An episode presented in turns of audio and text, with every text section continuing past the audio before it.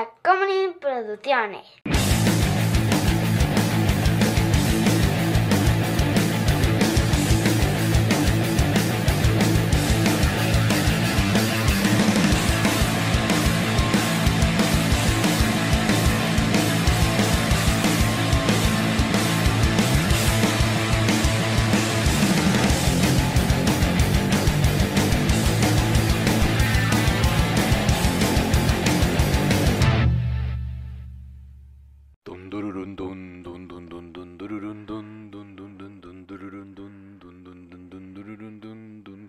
Turun dururun taran taran Hola, yo soy Juan José Cobarrubias y conmigo siempre está Chava. y esto es Shots y en esta ocasión vamos a hablar de Las canciones de James Bond.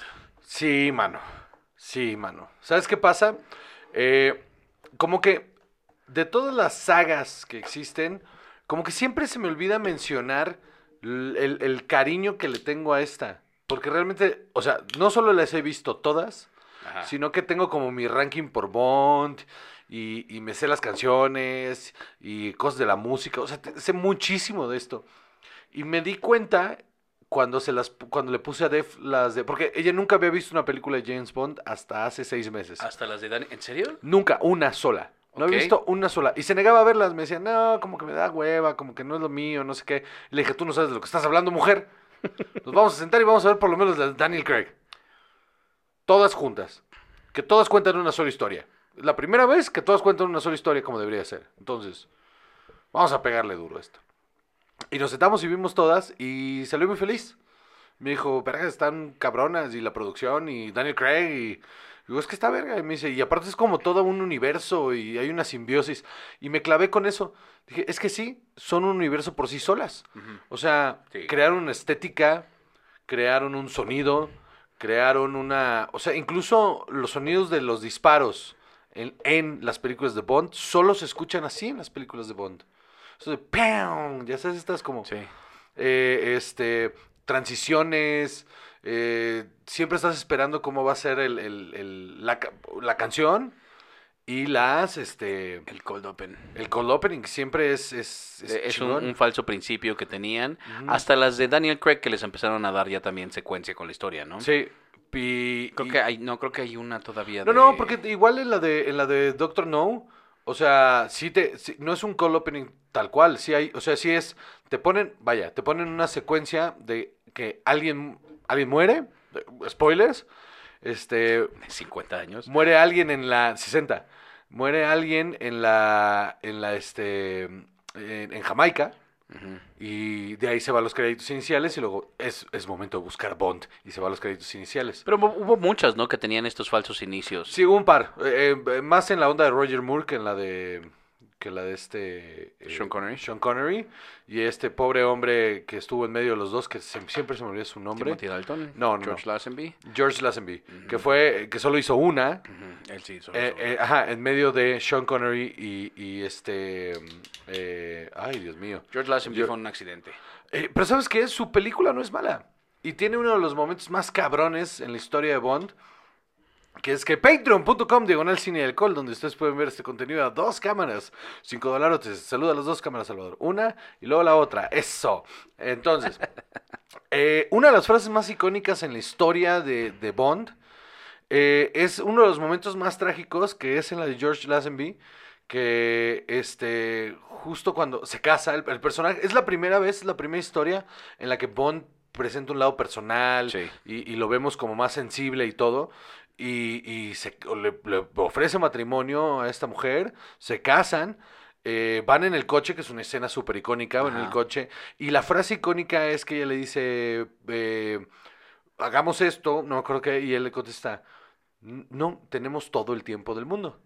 Y luego pasa eh, Bersley, Beersley, Beatsley, Bitsy, Batsy, no me acuerdo el nombre del Ajá. personaje, que también es un personaje muy icónico, y dispara al coche y la mata.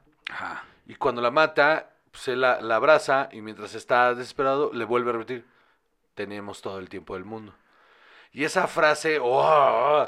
porque en, en la- en las, en las de Daniel Craig, esa frase es usada en dos momentos clave. Ajá. Cuando al final de Spectre, eh, sí, Spectre es antes de, de, de la última, ¿no? Sí. Sí. Ok, al final de Spectre van en el coche, eh, pues deciden estar juntos y eh, se van a, Francia. No es cierto, se van a, a- Italia y este y cuando van ahí le, le pregunta eh, esta eh, Marjorie, Marjorie, no me acuerdo el personaje, le dice, puedes ir más rápido, en, van en el Aston Martin, aparte clásico, y dice, puedes ir más rápido, y le dice, pero ¿cuál la prisa? Si Tenemos tenemos, todo el tiempo en el mundo. Y cuando le dice eso, yo me acuerdo que estaba en el cine y yo así de, ay, se va a morir, la van a matar, maldita sea. Y no, no la matan, pero... En Pero- la que sigue después de que le matan a la esposa, sí sí también continúa, ¿no? Ese tema. Sí, ya Porque con según yo este- empieza con ahí. Roger Moore, sí, con Roger Moore. Arranca con este pedo de, oye, ¿qué no me hablen de esto, me vale madres, y, ya, y sigamos. Sí, es cierto. Y este. mm, Y en la última, que es este No Time to Die, eh, justo cuando se está despidiendo de. Pues. del amor de su vida y de su hija. eh, le dice a ella, no, pero es que escapa. Y le dice, no, pues ya no puedo escapar. Dice, pero teníamos. Y le dice, tú, ustedes tienen todo el tiempo en el mundo. Y ahí es cuando se desconecta y muere. Y es. es, es brillante. es que están bien. Es que es bien verga. Sí, la Es bien sí. verga. E- Es una mitología muy chida, con una música muy chingona que se compuso eh, en partes. Eh, al- eh, vale, voy a hablar del tema del score y luego ya ahí nos vamos con las Va, perfecto.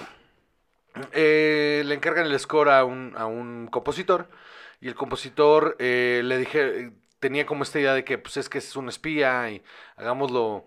Pero eh, alejémonos, ajá, alejémonos de esto de, de- del thriller, ¿no? Sino más bien metámosle algo como sexy, la verga. Entonces de repente tenía una tonada de una canción que había escrito y eh, eh, empezó a cantar la canción. Y, y la canción, este. em, era. Tarán, tarán. Pero tenía letra, ¿no? La letra decía. You were my. Pero se decía como Sosona, pero dijo: Esta es una buena base, ¿no? Entonces le hizo esa, se la presentó al estudio, a Albert Broccoli y a Henry Salzer. Y los dos le hicieron como: Es que le falta algo, ¿no? Entonces consiguió a un, este, a un músico que hacía, eh, pues, música como orquesta de swinging 60s, ya sabes, como este rollo, y le metió esta guitarra súper icónica, y le metieron ya entonces las baterías, y entonces empezó a sonar de, de base de eso del tan, tan, Sí, claro. tan, tan, tan, que, que era una, este, eh, era, era nada más unas pisotas, en lugar del tan, eran unas pisotas de tan, tan, tan, tan, tan, tan, tan, tan, tan, tan, tan, que era como unos acordes que tenía sueltos en Ujú. otra canción. Entonces hicieron como un mashup de composiciones y eso fue lo que terminó siendo una de las piezas, si no es que yo creo que la, la pieza más importante del cine en la historia pop. O sea, creo que es la más reconocible del mundo. La música de Bond. El, el tema, el tema principal. El tema principal de James de Bond. Star Wars. Sí. No, ¿Tú crees? 100%. Sí, yo creo. Sí.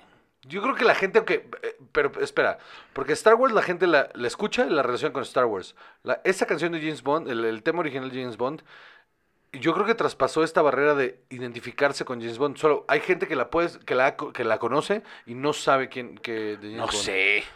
Yo creo que sí es más icónica en ese sentido. O sea, en la cultura pop, no estoy diciendo en el cine, en la cultura pop, creo que sí, sí ha, sí ha permeado mucho más. Igual, igual estoy diciendo mamadas, ¿eh? No sé, por ejemplo, está Star Wars Ajá. y así como de haberse salido del cine, Tiburón eh, o la del Exorcista. No, yo creo que esas dos pertenecen bien cabrón en el cine. No, no, no, por eso, pero que la gente las puede identificar y despegar de...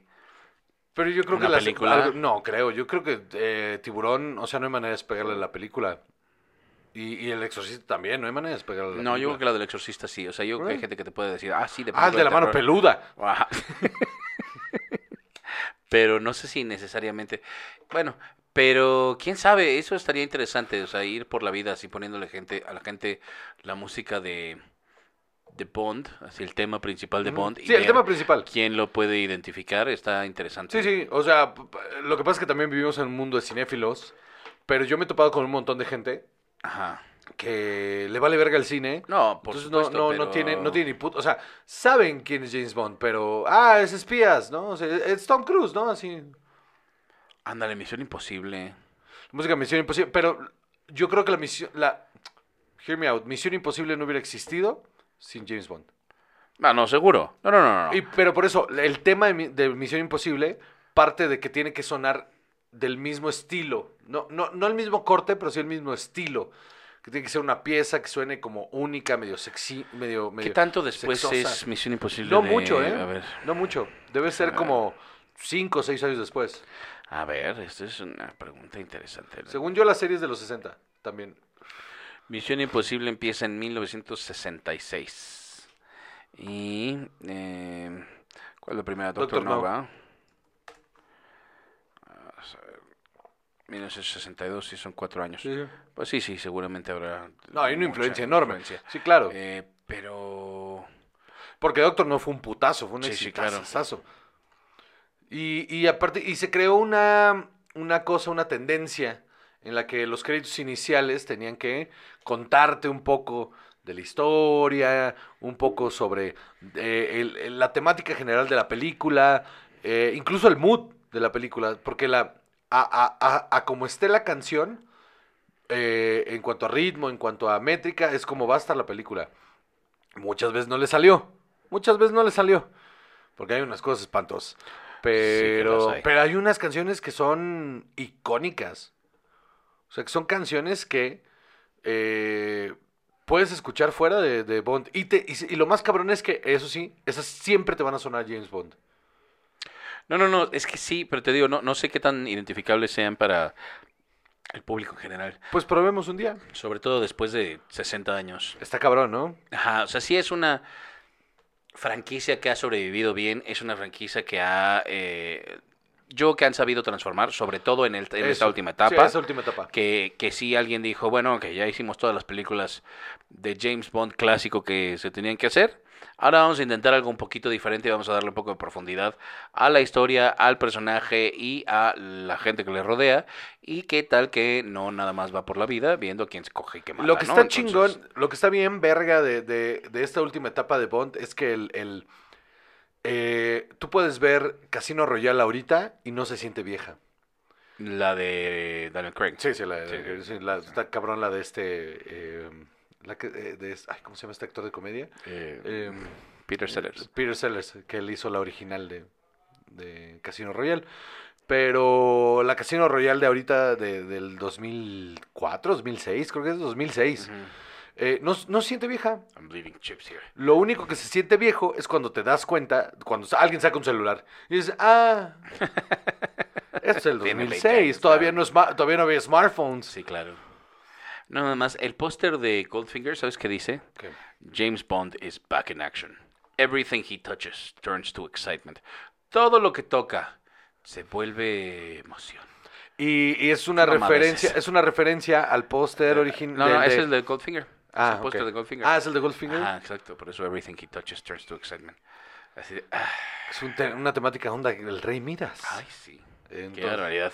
Ay, oye, qué Qué escena. sutiles. ¿Qué escena tan verga es este momento en el que se despierta y, y- y dice el nombre de esta de la mujer que estuvo con él en la noche? Y de repente abre la puerta. es muy emotivo porque se camina- acuerda de su nombre. Y entra la... Son tantos que no me acuerdo de nadie. No, Eh, no, ella. Ah, sí. Él, Ah, digo. No, él sí se acuerda. Él sí por eso digo, es por eso es emotivo. Ah, sí. da tres pasos, entra a la habitación y está bañada en oro ahí, en la cama. Es, un, es una gran escena. Que luego le hacen el paralelismo en Quantum of Solans con la, con la chica que está bañada en petróleo. Ajá. Que es, que es, un, es un buen paralelismo, está bien hecho. Le hizo un daño tremendo a esta pobre mujer la pintura. No mames. Sí, sí, sí, sí. Que un ratote y nadie se le ocurrió así de una pintura con la que pudiera respirar bien y todo. Fue un tremendo, fue un tema. Ok. Porque, oh, Pero bueno, vamos con las canciones. Vámonos con las canciones. Entonces, eh, la canción de inicio de una película de Bond ha sido siempre, eh, vaya, motivo de, de emoción, ¿no? De espera, De, espera, sí, sí, sí. de- dices, ah, Dios mío. La ¿Quién la va a cantar? quién la va a cantar, para empezar. Ojalá esté buena. Y eh, va acompañada de una secuencia de créditos que tiene que estar chida. Se volvieron un tanto repetitivas, ¿no? Eh, lo que estábamos viendo hace rato que les, les dimos la vuelta a todas. A todas, fue un rato, ¿eh? Fue un rato, Eh, fue, fue como hora y media estar viendo. Ajá. La, la onda de lo- las siluetas de mujeres desnudas. Sí, eso es, un, eso es un clásico, eso tiene que pasar. Ajá. ¿Qué más? Eh, Eh, lo del disparo. O sea, y no el de frente, no el frontal, el que eh, es también es el, el frontal de, de- de James Bond es icónico, Ajá. pero no, siempre tiene que haber una pistola disparándose en la secuencia y luego la bala crea una algo. un ripple ahí effect raro. Sí, sí, claro, los, los claroscuros, las, sombras. Es chido. A mí me encanta. O sea, o sea, es cursi, pero eh, es bien cursi. pero es, eh, pero es chido. Sí, sí. O sea, y si luego todas estas te, sí te figuras. mete en el mood de lo que vas a ver, que Ah, eso, es, eso es lo importante, que en cuanto, la, en cuanto la ves dices, ok, ok, por más serios que nos vayamos a poner, que no se nos olvide que esto es mamada.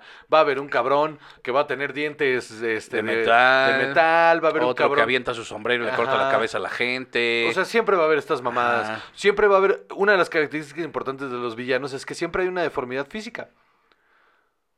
Ah, sí. Siempre. Siempre hay algo físico de por medio. Siempre tiene que haber una cicatriz. Siempre tiene que haber. eh, la Shiv eh, Sí, lloraba sí, sangre. Lloraba sangre, sí. Este.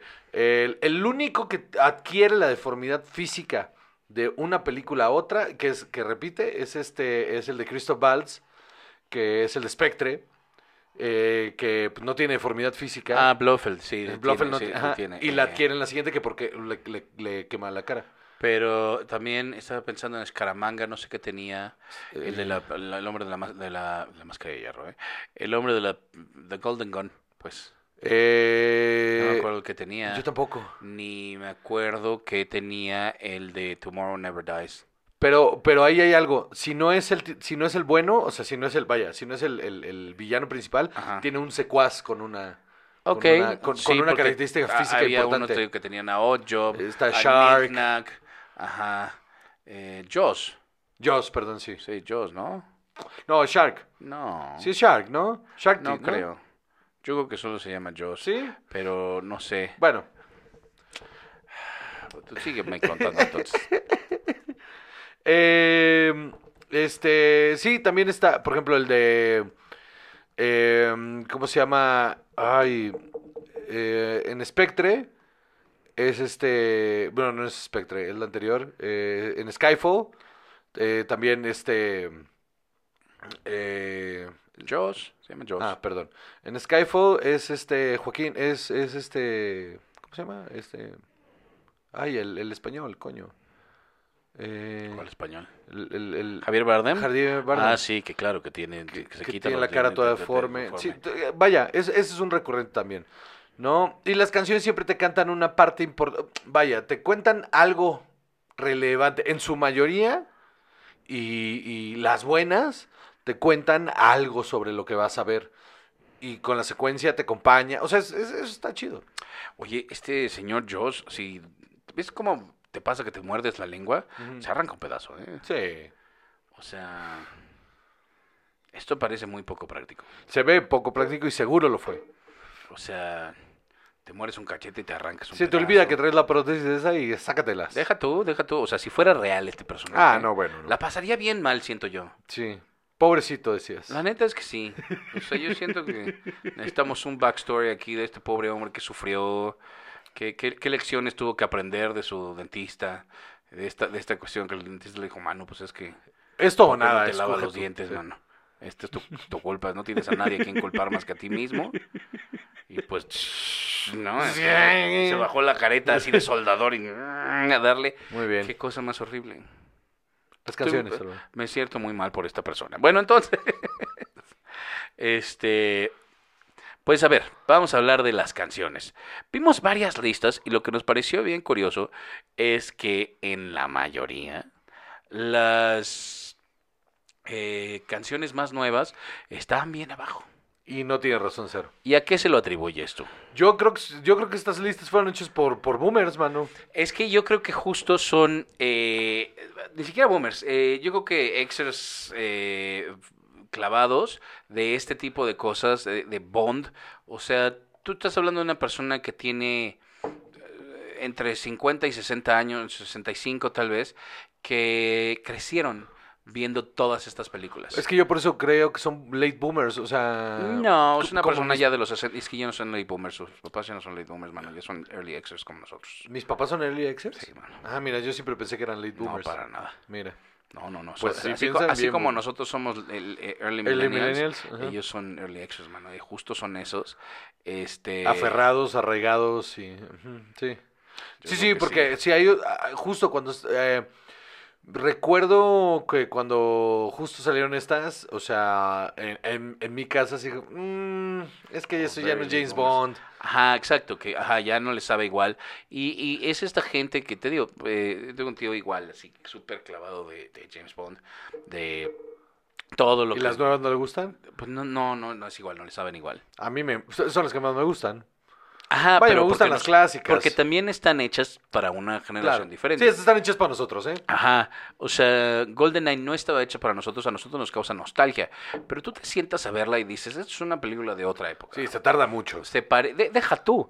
O sea, en términos de película de acción se parece más a una película ochentera que a una película de ahorita. Sí, sí, la verdad sí. O sea, muchísimo. Y, y, y sí, se tardan mucho y son así.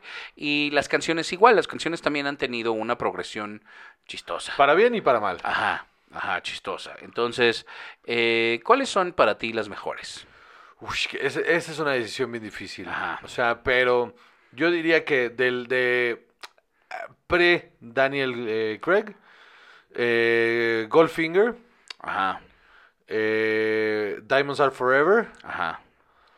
um, En todas las listas que vimos está la de Live and Let Die al principio. Live and Let Die, que me parece, me parece que es la más compleja de todos. Ajá. Live and Let Die. Y luego pondría la de Spe- no, no, la de mm, este mm, la, la de Jack White. Te voy a llevar por las primeras cinco de esta lista, ¿va? Ok. Wings, Live and Let Die. Ya hablamos. Paul McCartney para una película de Roger Moore. Hay una anécdota muy chingona que cuando presentó la canción, eh, Paul McCartney la mandó al- a, los productores y que se la, el director se la presentó a Henry Sel- eh, Seltzer. Le dijo, este, mira, y se la pone y así como de, oye, pues está buena. Este, pero tú quién crees que la debería cantar? Y le dice, güey, "Eh, Paul McCartney. Él, él le escribió, sí, sí, sí, pero ¿qué tal? Y le da el nombre de tres mujeres cantantes así, este, dice, son, son, son muy buenas, son grandes cantantes, pero ya tenemos a Paul McCartney. Sí, sí, sí, pero yo creo que para que se sienta sexy debería de cantar una mujer y que no sé qué le dice. Es cierto, Paul McCartney no es suficientemente Ajá, sexy. Y le dice, ok, en- entiendo tu punto, pero es Paul McCartney. y que cuenta el, director que dice, o sea, y esta es mi manera sutil de decirle, es que, si, es que Paul McCartney dijo que si él no la cantaba, nadie la podía cantar y nos quedamos sin la canción. Y como que lo terminaron de convencer sin decirle eso. Pues sí. Y sí, Ah, no, eh, eh, No, no, no, pero ¿sabes qué? Si hubiera sido el productor, es así, de aquí no negociamos con terroristas que se traguen su pinche canción. Y eso hubiera sido una buena respuesta. también, también. Ahora, eh, es Live and Let Die y es Paul McCartney y es una de las canciones más importantes de, de Ah, la o sea, historia de la está música. chida, o sea. pero, así de, a ver, a ver, tú lo estás mandando para que sea para la película. No, no, no es lo que tú Pero quieras. creo, que tienes el, pero creo que tienes el leverage. O sea, ya que eres Paul McCartney, tienes ese leverage. Absolutamente, O pero, sea, a- te- pero a mí, yo, o sea, o- qué bueno que lo convencieron así. A mí como productores aquí no negociamos con terroristas y eh, tú no pones canciones, se acabó. estoy de acuerdo. Otra canción. Y que le escriba quien sea. Mira, probablemente, Como si le escribo yo en un teclado Casio así. probablemente, probablemente, conociéndome, yo hubiera hecho exactamente lo mismo y luego 40 años después hubieran dicho, ¿ustedes pueden creer que Juan José Corregas hizo esta mamada? Absolutamente. Absolutamente. Pero, pero, o sea, entiendo, pero cuando tienes ese leverage, No, por supuesto. Y la canción está súper chida. Es, buenísima. Pero sí. está cabrón. Live and Let Die sí es una de las Este más Paul impresionantes. estar poniendo condiciones. Ah, ah, o sea, entiendo que sí, vaya, es, es de las más complejas, de las más cabrona. Eh, en mi gusto personal no la pondría hasta arriba, pero sí la pondría en mi top 5. Sin John Lennon y Ringo nunca hubiéramos conocido a Paul ese no sé qué. Yo creo que es al revés, pero va. Creo que es al revés, pero va. No sabemos. Luego Súper, sí, ahorita te voy a poner toda la puta discografía de los tres y vamos a llegar al fondo de esto. A ver, yo quiero que me digas solistas. cuándo Paul McCartney hizo una película como eh, Caveman. Por eso, es, por, por eso. License to Kill, de Gladys Knight. Es una gran canción. A ver, es una gran canción porque Gladys Knight eh, era Gladys Knight. O sea, no puedes negar el, el, el Gladys Knight. Ujú. Y A License to Kill es una muy buena canción, pero yo no lo hubiera puesto tan alta porque no creo que sea tan... Porque tienen que ser grandes y fastuosas y se tienen que sentir enormes, que, que- que te llenen las bocinas todo el tiempo. Ajá. Y esta se siente un poquito más contenida. Hay varias que no cumplen con esas No. eh, Muchas, características muchas que que no todas, cumplen muchas, sí, sí, sí. Luego Goldfinger de Shirley Bassey. Que es una verga, es una verga esa canción. Ajá, no no tiene sí. madre. E- Esta yo creo que es de las más icónicas. Y de la- sí, claro, porque aparte es, esta es la que parodian. Ajá. Esta es la canción que se parodia todo el tiempo. Sí, y esta es la que tratan de emular todas las Sí. demás. Todas Eh, tratan de sonar como Goldfinger. Ajá, porque Live and Let Die es súper chida. Y yo creo que es de las más emocionantes. Sobre todo. Sí, la parte orquestral, el tararán. Ajá, la neta sí está bien, cabrón. Pero. Porque la parte del reggae no. Está- esa, esa parte es un error. Es como Paul McCartney. De apropiación cultural horrible esta, qué McCartney. ¿Ves? ¿Ves por qué no negociamos con terroristas? Y luego está Adele con Skyfall. Eh, Skyfall es icónica. Ajá. Skyfall es icónica. Eh, ¿Y por qué es icónica? Eh, no solo se siente como parte del score de lo que a, a lo que debería de sonar. Ajá. Eh, Esta cosa en la que toda la música de- del score de, de James Bond siempre Sí, sí. tiene que sonar eh, en un estilo que yo creo que se inventaron para James Bond, Ajá. que es esta cosa que suene como brass band, como, como esta cosa de, del Big Bang, ¿no? De, de- no el Big Bang, sino el Big Band, que, que es esta cosa de muchos, eh, muchos metales, Ajá. muchas percusiones muy fuertes, pero a manera de orquesta sinfónica, ¿no? Entonces tiene esta, este juego, y la canción tiene este juego, y aparte el, la voz de Adele es otra cosa, y la letra es La impresionante. neta sí. Y la letra es impresionante. cabrón, esa persona, impresionante. Y, uff, Tina Turner, GoldenEye. Es, es, es, es una gran canción. Esa es grande. Yo creo que esa fue mi introducción a James Bond en serio. Yo siento Sí, que había visto otras antes, No le pero no atención. con suficiente Ah. atención. Entonces, esta Estoy de tuvo Un una- impacto muy cabrón. Ajá. Aún, aún así, la, la escuchas ahora y sí suena como una gran canción, pero siento que se queda corta con el, con, con vaya, con las más grandes de, de- de la historia de James Sí, Bond. estoy de acuerdo. Pero sí es buena. Estoy de acuerdo. Y... El video es una pifia, pero... Bueno, a ver, y, y de las que no mencionamos ahorita, eh, tenemos, vamos a ver, rápido pasamos por Sí. Louis Armstrong, We Have All Oh. the Time in the World. Qué cosa más hermosa de canción. De lo que estabas es, diciendo Es grande, es emotiva. We have all the time in the world. Esta justo. es la de George Lazenby. Eh, sí, y, y- y es emotiva, es... extrañamente suena a Bond, pero también suena a que la podrías estar poniendo en un funeral, ¿sabes? O sea, y justo eso es lo que tiene, porque, porque suena a lo que pasó en la película, ¿sabes? O sea, es como... Verga, qué triste y nostálgico. Este güey por primera vez se abre y, y- entrega su, su, vaya, su corazón, ¿no? Y, y- y estas son las consecuencias porque no debería de hacerlo y así vas a vivir y vas a estar solo para siempre, pero hay un dejo de esperanza porque hay una humanidad de por medio y eso la canción lo refleja bien cabrón. Louis Armstrong se la mamó y aparte es la última canción que cantó. Eso está, eso está bueno. Eh, You Only Live Twice de Nancy Sinatra. Hay, hay una anécdota sobre esa Ajá. en la que entró al estudio, eh, llegó a, Londres a, cantarla, estaban esperando en el estudio, llegó chingos de, de fotógrafos y la madre en el estudio, entonces que todo era súper incómodo y que ella no se sentía muy bien, entonces que como que hicieron como 25 tomas y de las 25, no sé, si, o sea, de las 25 había cachitos y lo que hicieron fue decirle, bueno, ya, ya, mamacita, gracias, qué bueno que viniste, eres una chingona, vámonos y reconstruyeron toda la canción a partir de todas las de los pedacitos buenos de cada toma. Pero no tuvieron una toma buena entera. Wow. Pues también, eh, o sea, yo entiendo la publicidad y lo que tú quieras, Ah, bueno, pero una pifia a- eso, una ¿a quién radiante se le ocurre llevar, o sea, no sé, un fotógrafo, dices, ok, pues, Nancy bueno, Sinatra era medio desagradable. Pero, no, no, no, pero es que, o sea, ¿no? ¿Por qué tendrías más de un fotógrafo ahí en el estudio para hacer este tipo de Eh, cosas? Toda la prensa estaba ahí adentro. Una mamada. Ah, es una mamada. también. Estupidez. Y si Nancy Sinatra era desagradable o no, de todas maneras no se lo haces a un- no, una persona que va a No, grabar. claro, estoy de acuerdo. Tom Jones. Can-. Cancionzota también. Ajá. Muy cabrona. Hay una anécdota también en la que cuando estaba terminando la última nota, este, le dicen, sácala. Y la sacó en una sola toma porque para poder alcanzar la nota, que casi se desmaya. Entonces que en la- estaba en la cabina agarrado y se andaba yendo y da esa última nota, por eso ese último, ah, ese último, ah, porque ahí se, ahí se terminó de ir, corte, y lo tuvieron que cargar y sacar de la cabina. Wow. Ok. Ok, ok, ok. Está chido. Escuchamos la de Duran Duran, A View to a Kill. Es una porquería. Es una porquería, eh, es muy Durán Durán Está en un mal sentido. Sí. Está, está mala, es una mala canción. Chris Cornell, You Know My Name. A mí me mama esa canción.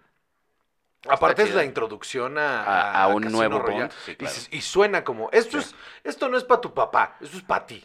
Ay, Dios mío, sí es cierto. O sea, teníamos 20, ¿qué? 20, no es cierto, no mames, del 2006 teníamos eh, Pues, 20, sí, 21. 22. Yo tenía 21.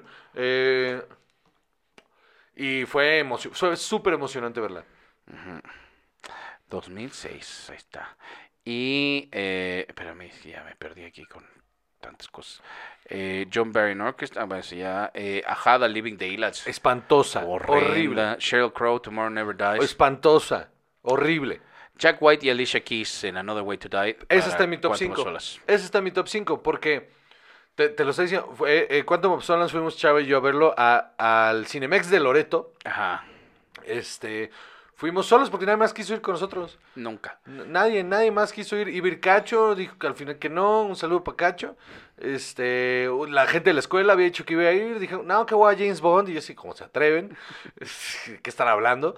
Este, eh, arranca la película. eh, y aparte, creo que es Quantum of Solace la que arranca con. Está el pasillo, está un pasillo, silencio, un pasillo. Y de repente en el fondo, fuera de foco, se asoma. Y, y es el. Es el tan. Y es como, ay, qué pedo con el cine a la verga. Y luego pasa la, la escena del principio. Y no es cierto, Quantum of Solace no es esa, es la que es- va en el coche, va escapando en el coche. Igual, pinche escena bien chingona, va escapando en el coche. Y cuando termina esa secuencia, eh, que se agarran a putados, caen por una ventana y la cámara cae con ellos por la ventana. Gran, gran secuencia. Y arranca con param, param, param, param, ta, ta, ta, ta, ta, ta, ta, param. Y sí fue muy impresionante estar en la sala y que pegara de un putazo la guitarra de James de Jack White. Sí fue muy impresionante. Y luego la película fue una puta basura. Espantosa, Este, aburridísima. pero cabrón. O sea, cuando terminó la canción yo dije, "Eh, esto es, esto, esto va a ser la Esto mejor- va a ser increíble. esta va a ser la mejor película de James Bond. No lo fue. De hecho, yo la arranqué como una de las peores. Pero fácil. Y mira, y mira, que le han echado ganas. y mira. Billie Eilish, No Time to Die. También una de mis favoritas. Eh, es el final del, de, la historia. Eh, eh, se siente traicionado. Y la canción habla de eso. Está, o sea, en la primera secuencia vemos cuando él, él- él- él- ella le suena el teléfono. Él, va a ver la tumba de, de, esta, de la primera mujer que no me acuerdo cómo se llama Ajá. este, le explota la tumba y entonces le entra la paranoia de que esta morra lo, lo traicionó y en el coche le aparece el espectre en el... En el, en el ¿Cuánta en el información tienen para eh, cuando... Eh, Billie Eilish y, y este Phineas eh, los volaron a, a Londres, los, eh, así, los bajaron del avión, los sentaron a ver el corte que tenían y ya que habían terminado de ver el corte los llevaron con Hans Zimmer a, a grabar en un estudio y les dijeron, venga, vamos a hacer la canción. Ok, Entonces después de ver la película dijeron... ok, eso está chido. Sí. Ya, ahora una cosa importante, Hans Zimmer rentó, sabía, eh, conocía el, el- el- el rango de voz que tiene Billie Eilish, entonces rentó una, un estudio muy icónico en Londres que tiene unos techos muy altos, entonces tiene una resonancia altísima. Y lo que hizo fue que la hizo casi casi suspirar toda la canción. Entonces, si te fijas, nunca realmente su voz explota, casi todo es muy contenido porque él sabía que podía sacar todas las, las notas aquí, abajo. Entonces, como había mucho, le hacía casi que susurrarle el micrófono.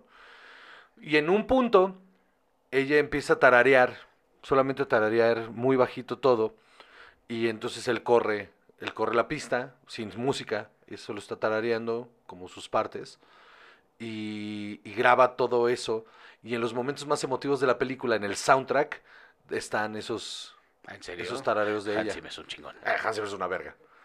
Garbage, the world is not enough. Es un temazo. Se siente viejo. La neta sí. ¿Se sí siente se viejo? Sí, sí. Se Sí, siente sí. muy de la época, pero está bien. Creo que esa sí nos gusta nada más porque es de. es Porque de- nos resuena. Porque nos resuena la secundaria. Ajá. Porque nos resuena la secundaria. Porque la película también es una es basura. espantosa.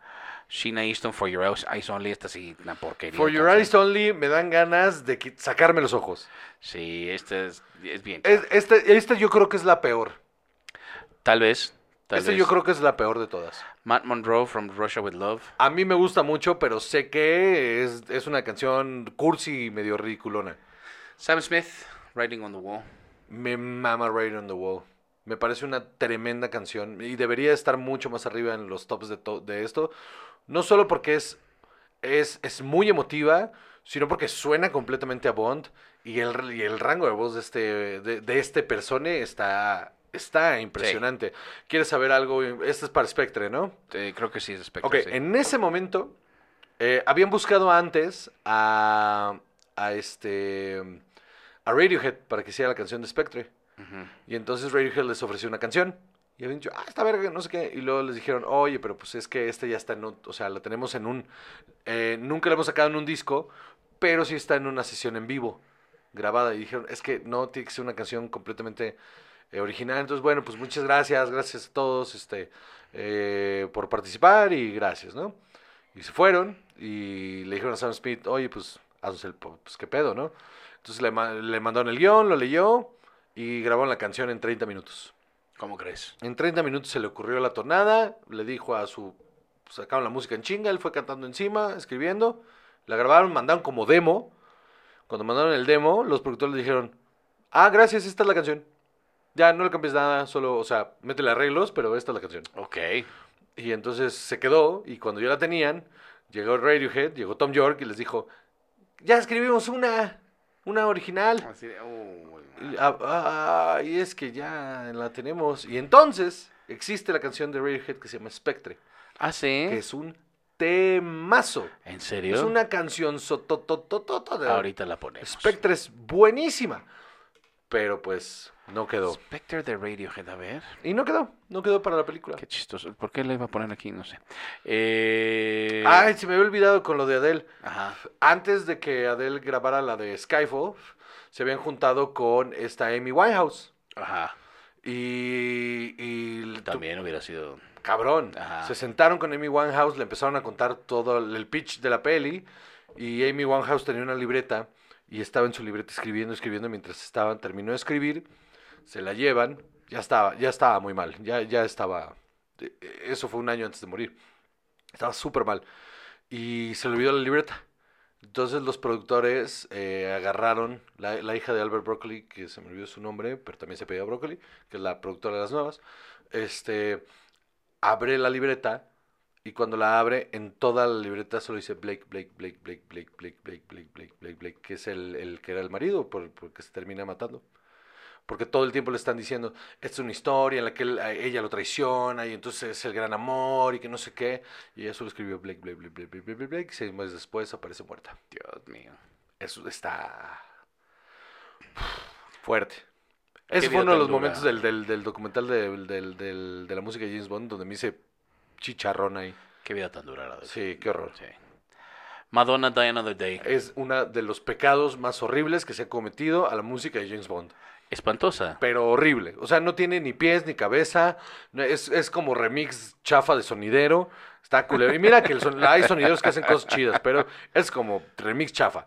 A ver, The Man with the Golden Gun de Lulu. A mí no me gusta. Ah, X. Shirley Bassey Moonraker. Es la peor de Shirley Bassey, pero no es mala. Y All Time High eh, de Rita Coolidge para Octopussy. Como para tirarse de un puente, ¿no? Espantosa también. Sí. Faltó la de Carly Simon, ¿no? Por No ahí. me acuerdo, yo creo que no. Sí, te la brincaste la de Carly Simon. Bueno, pues cuéntame de la de Carly Simon. Pues es muy icónica. es una canción muy, muy icónica. No Que. Ah, sí, sí. no, no suena como James Bond, pero, pero, pero al mismo tiempo sí. Y es, es, es muy Carly Simon, pero al mismo tiempo muy James Bond. Y es, es una canción muy bonita. Es bonita. Yo no diría que es una gran canción, yo diría que es bonita. Pues bueno, esas son las canciones de James Bond. ¿Qué, Qué chingón, ¿no? O sea, crear todo este universo y que todo esto lo que representa, lo importante que es la canción para la Ajá. película y el trabajo, lo hablaba con, con, con Dev, con mi padrino, este pedo de... Es que si las cosas se hicieran así para todos los productos, la calidad estaría todo, a todo Sí. el tiempo a tope, por- aunque la falles, aunque la cagues. Pero por lo menos intentaste hacer que todo fuera una amalgama bien cabrona. Y esta cosa de te voy a mandar el guion para que lo leas y a partir del guion se te ocurre una canción. ¿Cómo, cómo, su- cómo te, cómo te eso- suena? Eso, es lo que está chido. ¿Cómo te suena en la cabeza que esta historia sería una canción? Ajá. Eso está cabrón. ándale. Y eso es lo que hace bien cabrón a este pedo de las canciones de Estoy de acuerdo. Estoy de acuerdo, fíjate. Por más malas que sean, tienen esta cosa de que tienen una, tienen una intención de, de representar un ícono del pop, de la cultura pop. Pues bueno. Fue una gozada hablar de esto, chavo. Qué bueno. Vámonos ya, chinga Muy su bien. madre. Yo soy José Cabarro y su conmigo siempre está. Chava. Y esto fue Shots.